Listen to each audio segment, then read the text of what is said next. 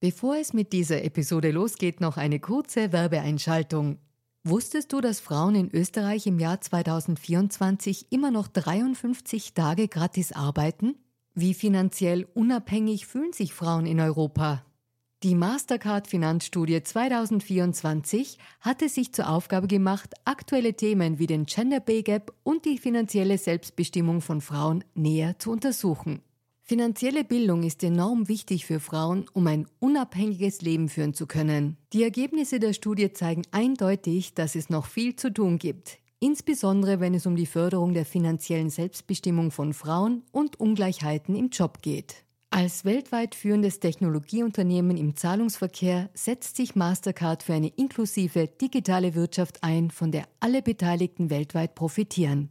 Mastercard engagiert sich stark dafür, eine bessere Welt für Frauen in der Arbeit und in der Gesellschaft zu schaffen. Das beginnt bei dem Ende des Gender Pay Gaps im Mastercard-Universum und endet bei aktiven Förderungen für Kleinunternehmerinnen, Startups sowie jungen Mädchen in MINT-Karrieren. Weitere Informationen findet ihr unter www.mastercard.at-de-at. Und jetzt geht's weiter mit Fair and Female. Bevor es losgeht, habe ich noch was für euch. Am 28. September findet in Graz das Female Future Meetup statt und dort werde auch ich einen Live-Podcast zum Thema Her mit den Utopien mit der renommierten Klimaforscherin Helga Kromkolb aufnehmen. Und ihr habt hier die Möglichkeit für dieses wirklich coole Event Tickets zu gewinnen, nämlich zweimal zwei Tickets für das Meetup und zwar, wenn ihr mir direkt eine Mail an barbara.haas.kleinezeitung.at schreibt. Alle Details zum Festival verlinke ich in den Shownotes und ich freue mich, wenn wir uns dort sehen. Jetzt geht's los mit der aktuellen Episode.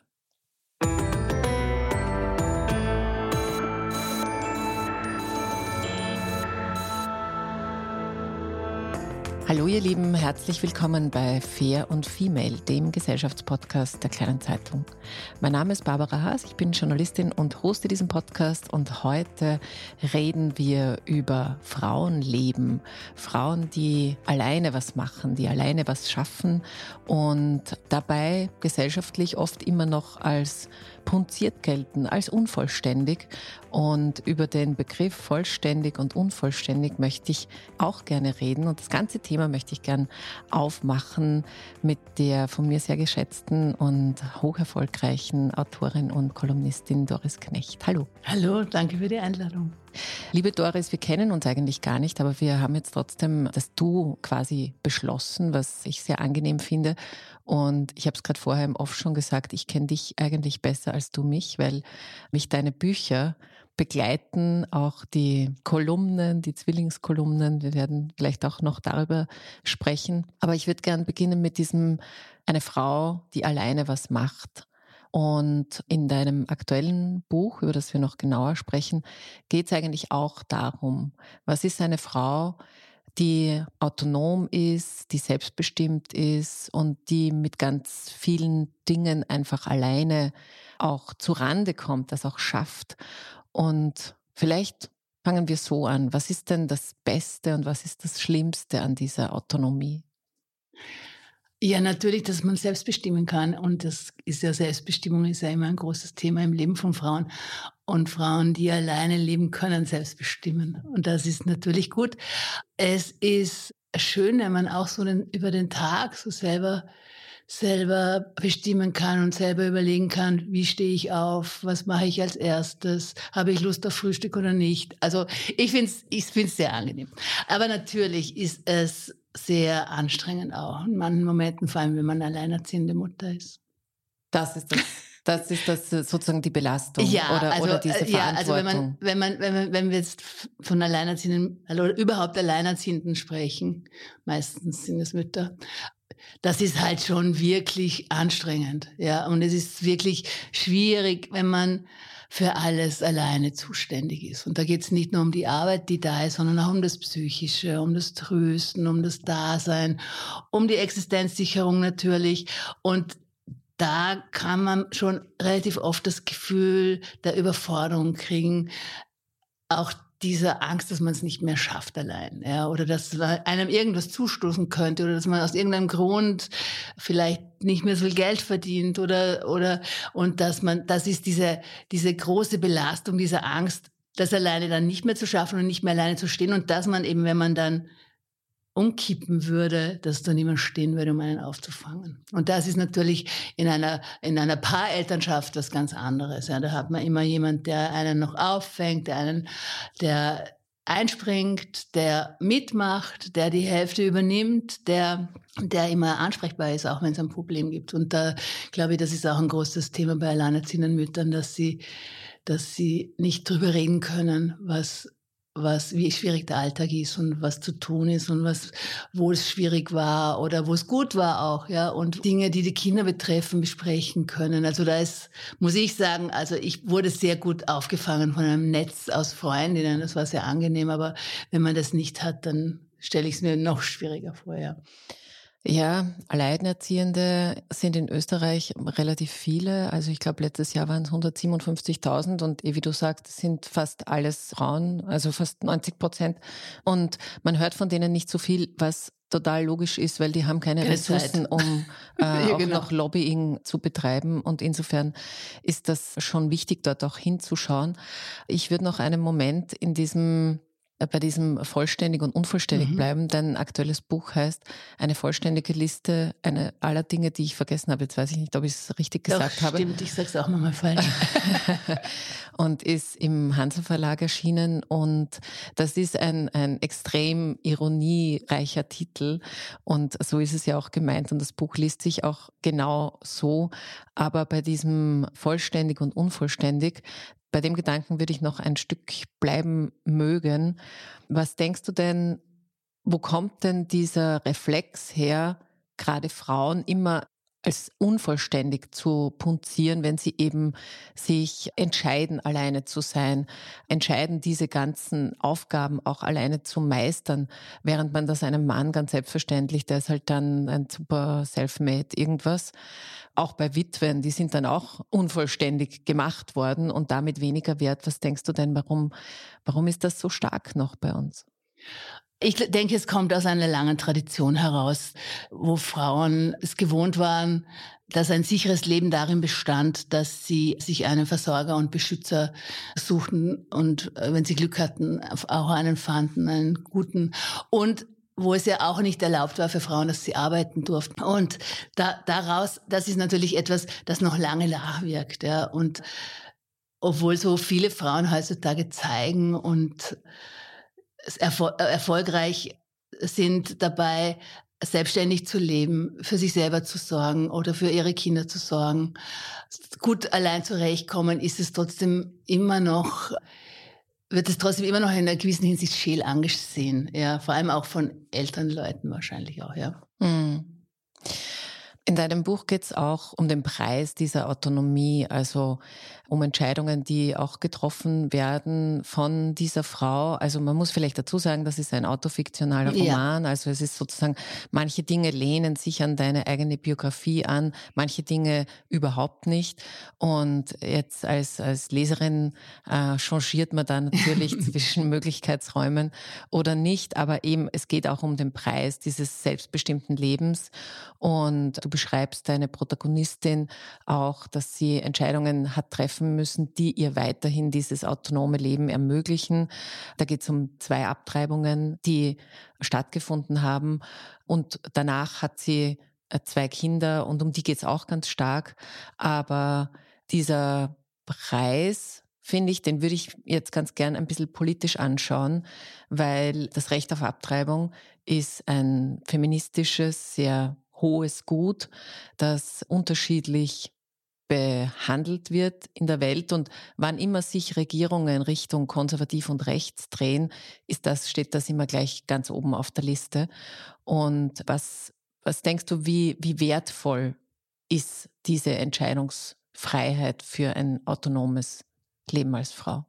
Das kann man gar nicht hoch genug einschätzen, ja. Weil letztlich geht es natürlich in diesen Bestrebungen, wenn es darum geht, Abtreibung nicht mehr so zugänglich zu machen, es geht immer darum, den Frauen vorzuschreiben, was sie zu tun haben. Es geht darum, die Macht über die Frauen zu behalten, ja, und ihnen, ihnen zu verbieten, selber über ihren Körper zu entscheiden, selber über ihr Leben zu entscheiden, ihnen Freiheiten zu nehmen. Ja, also und das ist natürlich so ein, ein, ein einfaches Spiel von äh, reaktionären Gruppen. Wo fangen wir an, klar zu machen, wer die Stärksten sind, ja, und dann geht es immer darum, die Männer stärker zu machen und die Frauen zu schwächen. Mhm. Ja, das ist auch jetzt gerade beim, beim, beim startenden US-Wahlkampf, also in Florida, glaube ich, oder ich weiß nicht genau, ob es Florida ist, aber ich glaube, es ist Florida, wo jetzt schon ab der sechsten Woche Abtreibung verboten ist. Und wenn man in unsere Nachbarländer schaut, man erinnert sich vielleicht noch an, die, an den Fall einer 14-Jährigen, die von ihrem Onkel vergewaltigt wurde und nicht mal die durfte sozusagen von diesem Recht Gebrauch nehmen. Also muss man auch immer politisch wahrscheinlich sensibel bleiben auf dieses Thema. Dieses My Body, My Choice ist eben keine Plattitüde, die man nur auf ein T-Shirt schreibt. Nein, Wobei mich, ich bin schon sehr genervt, ehrlich gesagt, von dieser Diskussion, dass wir immer Frauen, wir Frauen sie führen müssen. Ja, wo sind die Männer, die diese Debatte führen? Wo sind die Männer, die dort stehen und sagen, das müssen wir gar nicht diskutieren? Ja, wo sind die Männer, die wirklich ernsthaft die Rechte von Frauen verteidigen und darauf schauen, dass das nicht Stückel für Stückel immer wieder ein bisschen was weggeschnitten wird. Wo, wo sind die Männer, die Feminist auf ihr T-Shirt schreiben und dann aber, wenn sobald es ein bisschen unbequem wird für sie oder ein bisschen schwierig oder ein bisschen politisch komisch, verschwinden die. Ja? Also ich rede wahnsinnig gern mit Frauen über Frauenthemen, aber ich finde, es ist ein bisschen obsolet, ja, weil wir wissen nicht, was wir wollen. Ja? Ich möchte endlich mal die, die jungen Männer dort stehen sehen und für die Rechte von allen Frauen eintreten.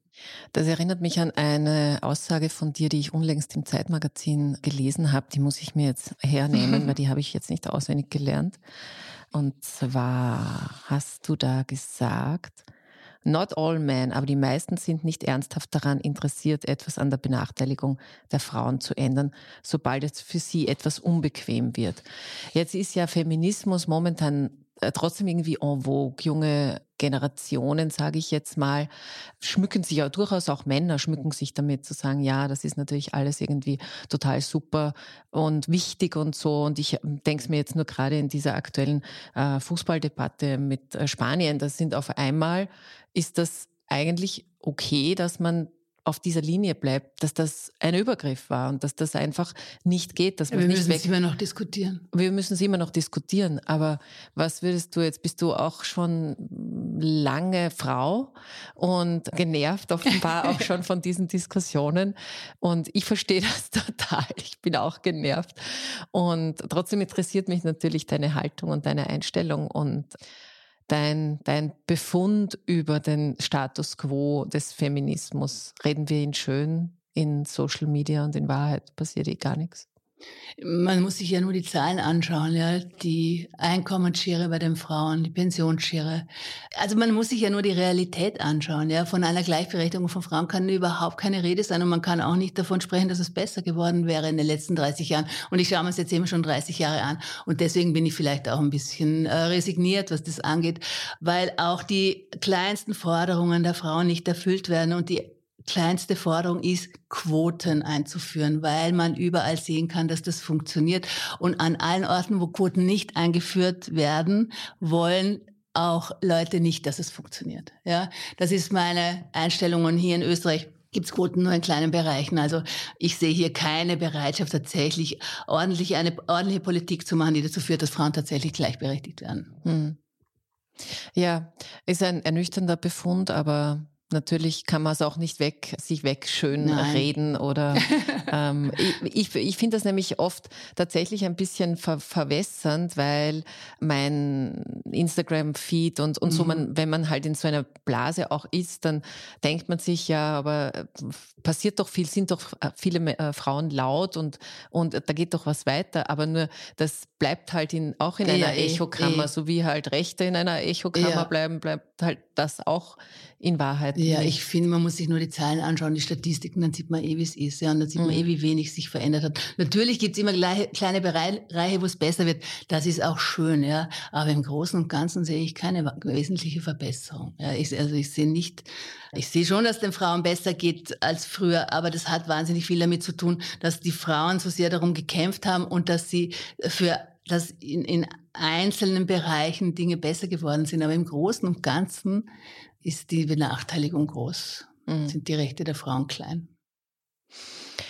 Ich wäre ja immer dafür, dass äh, Feminismus in der Schule gelehrt wird, also feministische Geschichte, ja. damit man nicht immer bei Diskussionen bei Adam und Eva anfangen muss. Ja. Oder das ist jetzt ein falsches Wortbild, aber sozusagen vom Beginn weg erklären muss, sondern dass das einfach, wie man über den, keine Ahnung, Zweiten Weltkrieg und Lehren daraus lernt, dass man das in der Schule auch lernt. Das weiß, weil ich habe, also ich habe jetzt zwei Kinder, die sind elf und, und gehen in die Schule und mir blutet das Herz, wie wenig Gleichberechtigung schon in, bei diesen Kindern auch mhm. wieder da ist. Ja. Wie ja. sehr die kämpfen müssen, wie, ja. wie, wie wenig Mädchen wert sind, ja. in, in, auch in diesem kleinen Kosmos. Und ja, das ist halt so eine Erfahrung, die ich so in den 30 Jahren, in dem ich Feminismus auch beobachte und viel darüber geschrieben habe, mache, dass äh, alle Feminismus toll finden, aber in dem Moment,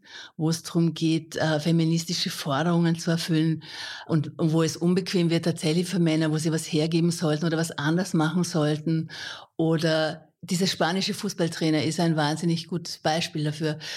Da ist es so gewohnt, dass alles dass die Welt sich so um ihn drehte und dass alles so lief, wie er es wollte.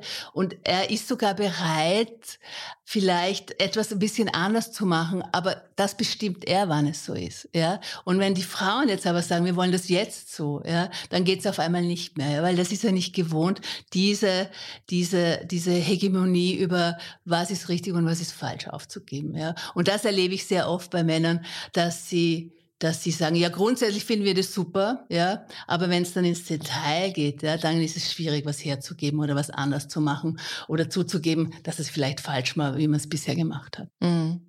Ja, das ist halt immer, wenn man was abgeben sollte. Das ja. ist ja auch eben, wenn wir über Wohlstandsverluste ja, mal genau. weniger ja, genau. machen, mhm. dann ist ja auch immer in der Theorie, sagen alle, ja, natürlich und so, und aber Hauptsache ich selber muss das halt nicht genau. tun. Und im Patriarchat ist es halt ganz klar auch noch zugeordnet, wem was gehört.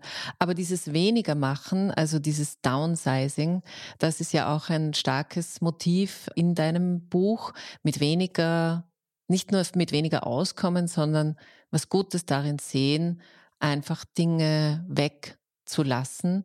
Und das habe ich sehr, sehr schön gefunden. In deinem Buch ist, muss man vielleicht kurz dazu sagen, geht es auch darum, dass eine Wohnung muss aufgegeben werden, um in eine kleinere umzuziehen. Und da ist teilweise viel Wehmut drinnen, weil auch deine Protagonistin Kinder dort irgendwie auch eine Heimat mhm, hatten mhm, und ja. dann muss man das irgendwie sich neu ordnen.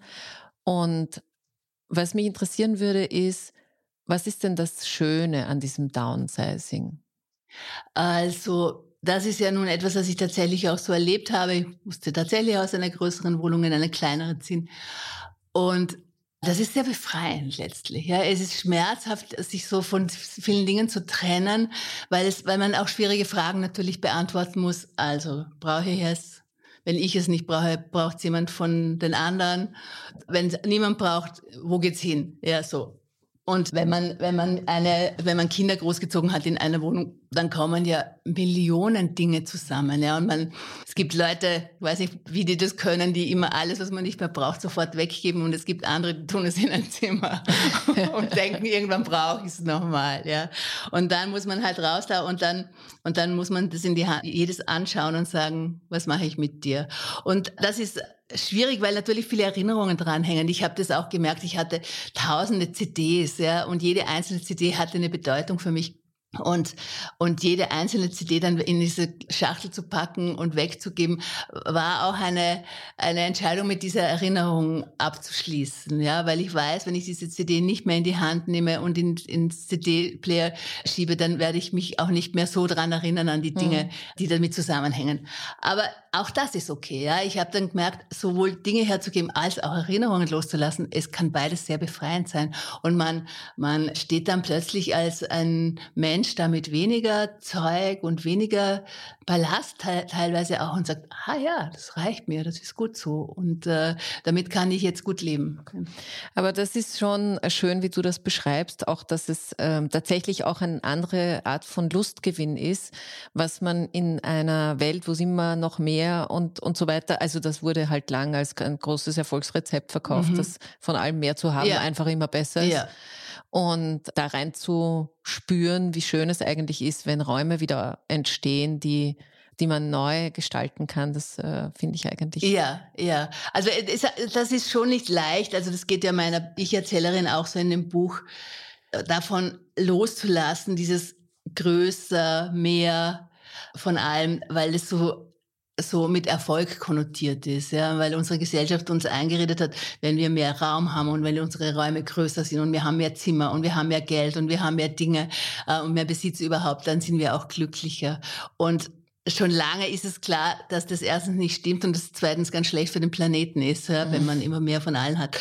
Und dieses Downsizing ist natürlich ein Trend. Allerdings äh, ist es natürlich auch schwierig, das dann trotzdem auf sich selber anzuwenden. Ja, dann zu sagen, okay, ihr mögt damit glücklich sein, dass ihr noch eine größere Wohnung jetzt habt und ich werde jetzt damit der kleineren glücklich. Ja, das ist nicht so einfach. Ja, also das mhm. ist schon, auch da muss man was loslassen, nämlich Vorstellungen, die einem auch ein bisschen so eingeimpft worden sind. Ja. Mhm. Aber ist auch das, auch das kann, ist befreiend, wenn man dann plötzlich mit einer neuen, anderen Sicht in die Welt hineinschauen kann. Ja. Das Buch ist ein, ein persönliches Buch, wie ich finde, obwohl es eben hm, nicht immer klar ist, wo welche Dinge hingehören, inhaltlich, aber was sich ein bisschen so durchzieht und das finde ich auch spannend, weil das äh, betrifft jeden und jede. Das ist sozusagen, ich schreibe meine eigenen Erinnerungen. Mhm. Also ich erzähle Geschichten über Dinge, die vielleicht so passiert sind, vielleicht aber auch nicht, weil es meine Erinnerung mir nur so gestattet. Und du hast gerade gesagt, bei den CDs, da lässt man auch Erinnerungen daran los.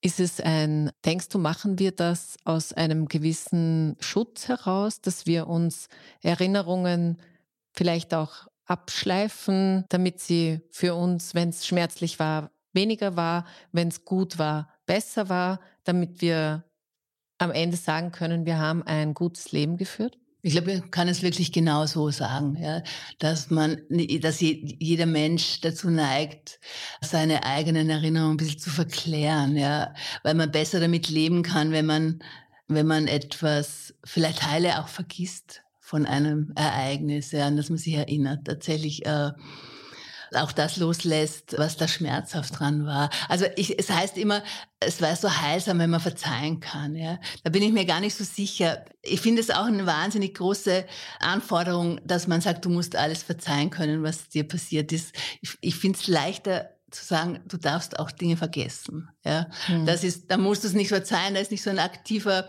Vorgang, sondern du kannst so ein bisschen fallen lassen. ja. Und dadurch wird das Leben vielleicht leichter. Ja. Mhm. Eine, eine Situation, eine Geschwistersituation ist mir in Erinnerung geblieben, weil sie mir unfair erschienen ist. Deine Protagonistin hat vier Geschwister und das sind aber zwei Zwillingspaare und sie ist sozusagen das einzige Einzelkind dazu und Zwillinge, also du hast auch im echten Leben Zwillinge, ich habe auch im echten Leben Zwillinge. Zwillinge bilden natürlich eine eigene Art von Kraft Block. Und ich habe beim Lesen mir nur gedacht, okay, das sind jetzt zwei so Kraftblöcke.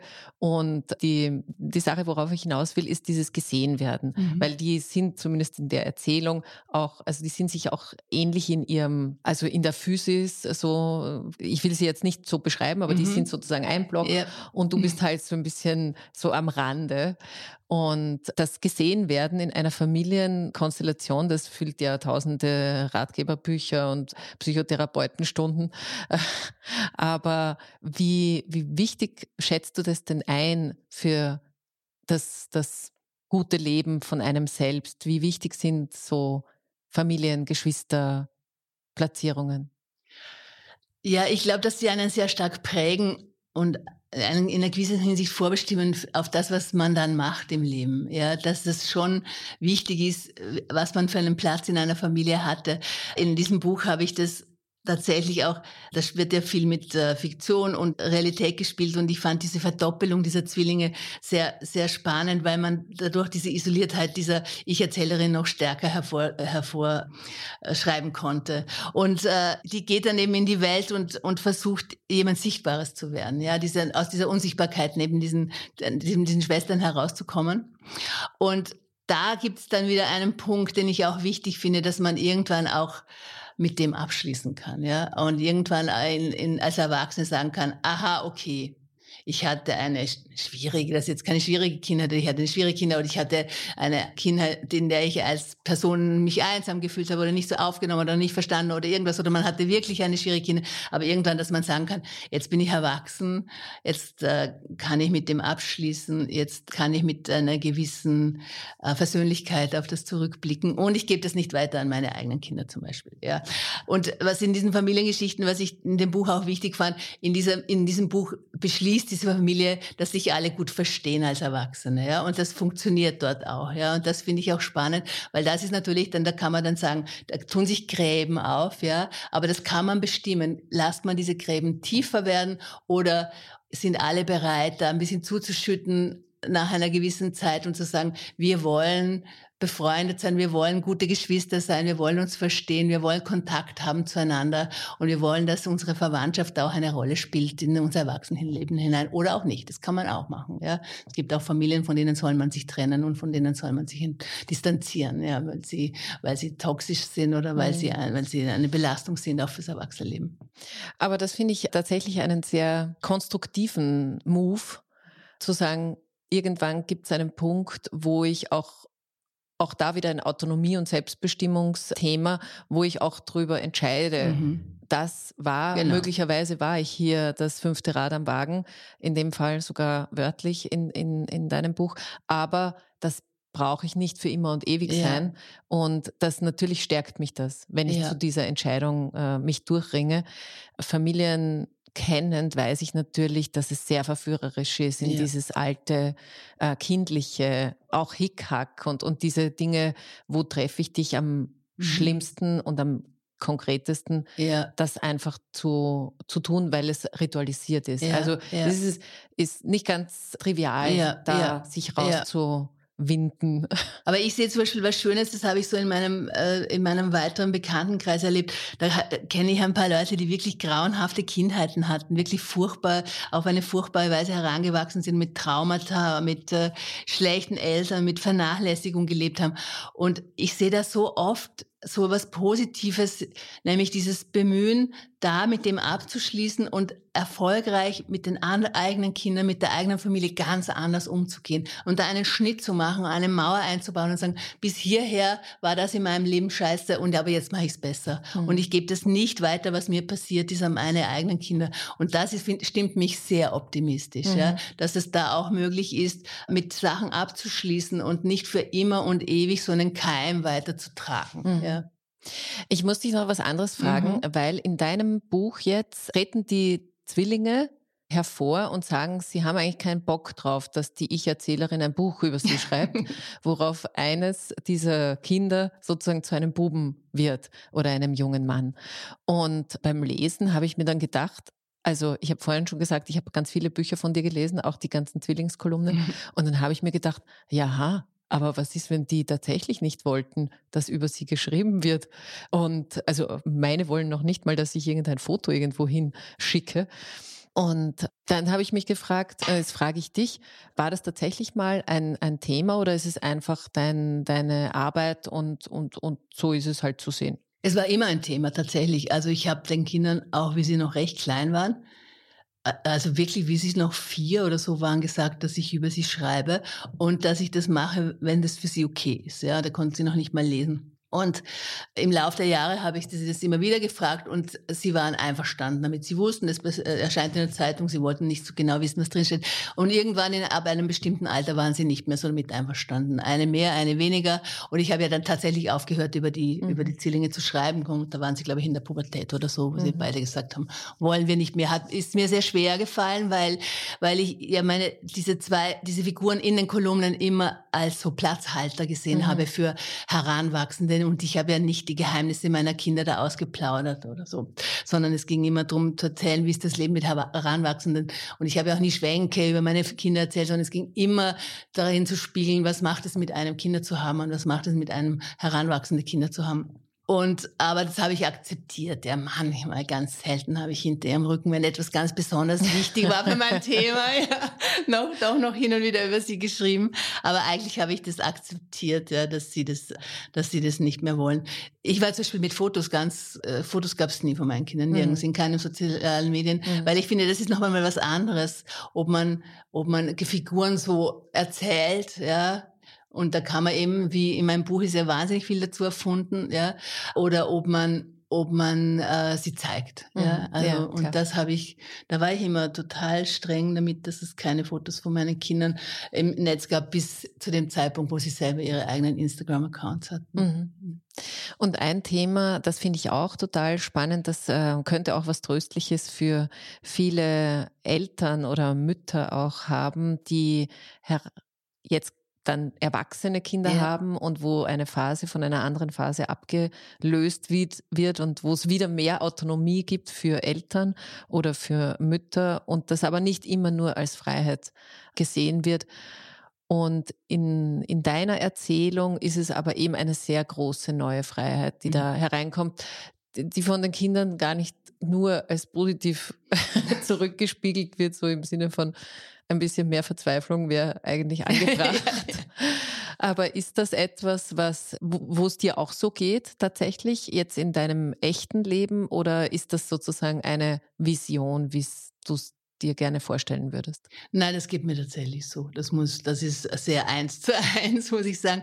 Nein, das ist, aber das hat natürlich damit zu tun, dass es etwas, was die Figur und, und, und mich verbindet, dass man Alleinerzieherin ist, ja. Und wenn man ganz lange Alleinerzieherin war und sehr sehr, sich sehr allein um Sachen gekümmert hat und die Kinder die meiste Zeit allein bei sich hatte auch, dann ist man über jedes bisschen Freiheit danach wahnsinnig froh, ja. Es ist dann wirklich, das Buch handelt quasi von, ein bisschen auch von einer, die auszog, um das Kümmern zu verlernen, ja. ja. Und das ist, das ist sowas, was, was dann tatsächlich passiert, wenn man so lange alleine für die Kinder verantwortlich ist, dass das so befreiend ist, wenn man sich nicht mehr kümmern muss, wenn man weiß, sie sind auf einem guten Weg, sie, es geht ihnen gut, man hat einen guten Kontakt zu ihnen, aber man kann auch mal loslassen und dieses Loslassen können ist dann, dann schauen, ah, was mache ich jetzt? Ja, was habe ich jetzt für Möglichkeiten? Was, was kann ich jetzt wieder machen, was ich die letzten Jahre einfach, was ich nicht ausging für mich? Und das ist natürlich toll. Ja, und da, man ist ja auch noch jung und man ist ja fit und man hat ja noch wahnsinnig viel Leben vor sich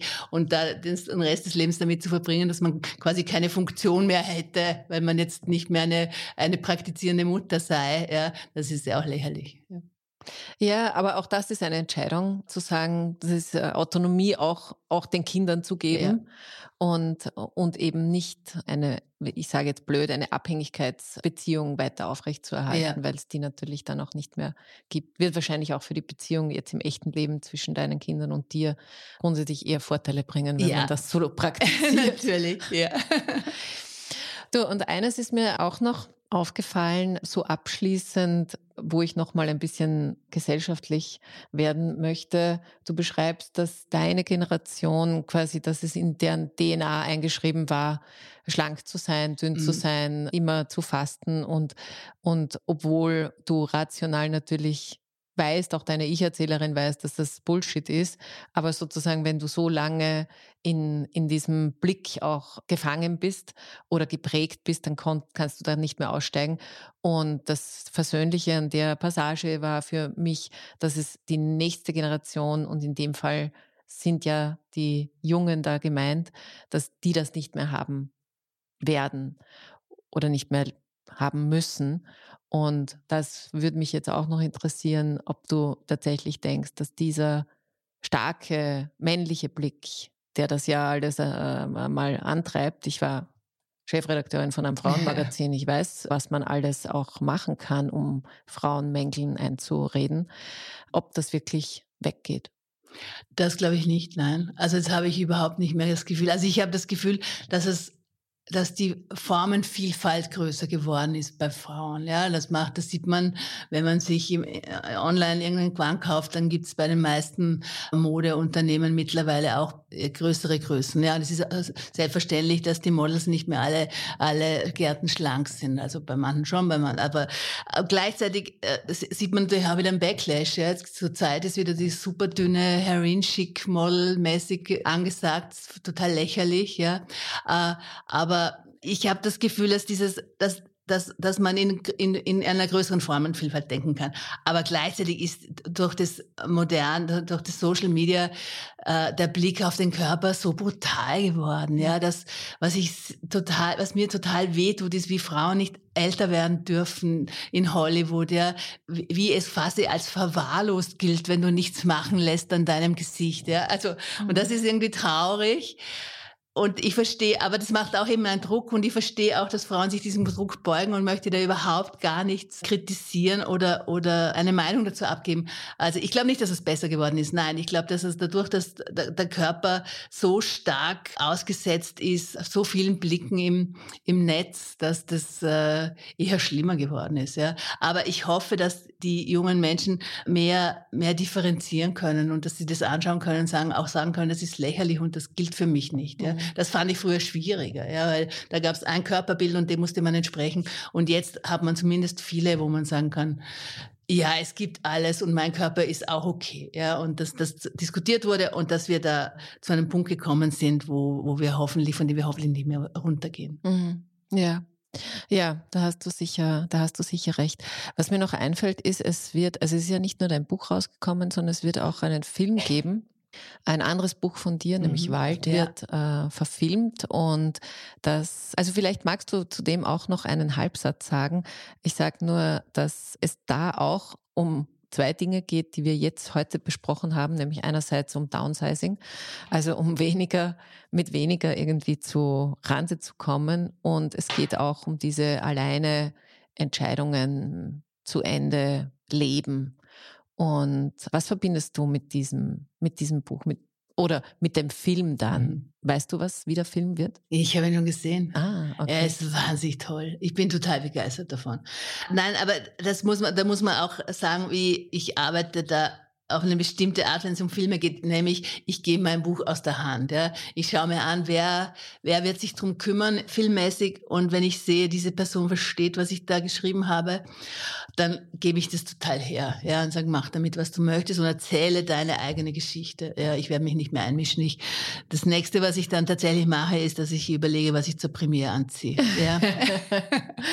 das und das schön. war diesmal auch. Mhm. Und es hat sich total bewährt, sowohl bei Gruber geht mit der Marie Kreuzer als auch jetzt bei Wald mit Elisabeth Schar, die äh, ihre eigene Geschichte erzählt in diesem Film, die Ängste, die ich darin verarbeitet habe, mit ihren eigenen Traumata neu erzählt. Ja, und das ist eine total spannende, gute, neue Geschichte geworden. Ja. Filme funktionieren ganz anders als Bücher. Die Elisabeth Weiß, wie man einen Film macht, der funktioniert und das hat sie total gut gemacht mit dem, indem sie auch neue Figuren erfunden hat. Die Figur, die ich geschrieben habe, so ein bisschen neu erzählt hat. Und als Geschichte funktioniert das hervorragend. Das ist schön. Schöner ein, ein schöner Teaser. Ich glaube, er kommt Anfang Oktober, wenn ja, mich nicht also die, alles die Premiere ist Ende September. Ja, mhm. okay. Also kann man auch cineastisch noch ein bisschen in die. Ja, ich empfehle das. Ja. in die Welt von Doris Knecht eintauchen. Und natürlich ähm, kann und sollte man in, egal in welcher Lebensabschnitt, ne, wie heißt das, in welchem Lebensabschnitt, so heißt das, man gerade ist, sollte man ganz dringend das Buch von Doris Knecht lesen. Ich sage es noch einmal, wenn ich es zusammenbringe, eine vollständige Liste aller Dinge, so, jetzt weiß ich es eh schon immer. Sag Na, eine vollständige Liste aller Dinge, die ich vergessen habe. Ja, genau. Da vergesse ich gleich den Titel, ist im Hansa Verlag erschienen und ich verlinke das auch in den Show Notes. Natürlich. Liebe Doris, vielen Dank, dass du da warst. Vielen Danke, Dank Barbara. für deine Bereitschaft, dort und da auch hinzuschauen. Ich verstehe manche Genervtheit und sie wird nicht weggehen, nicht so schnell ja, weggehen. Ja, und ja. trotzdem finde ich es immer auch schön von Frauen, die schon längere Erfahrung mit dem Frausein haben und da auch noch was mitzugeben. Das hat für mich immer auch so ein bisschen, ein bisschen solidarischen Sound dabei und Schön, dass du dich da bereit erklärt hast. Vielen Dank. Danke. Gerne. Und danke auch bei euch fürs Zuhören. Wenn ihr wollt, dann hören wir uns wieder. Inzwischen lest das Buch von Doris Knecht und alles Liebe und Baba.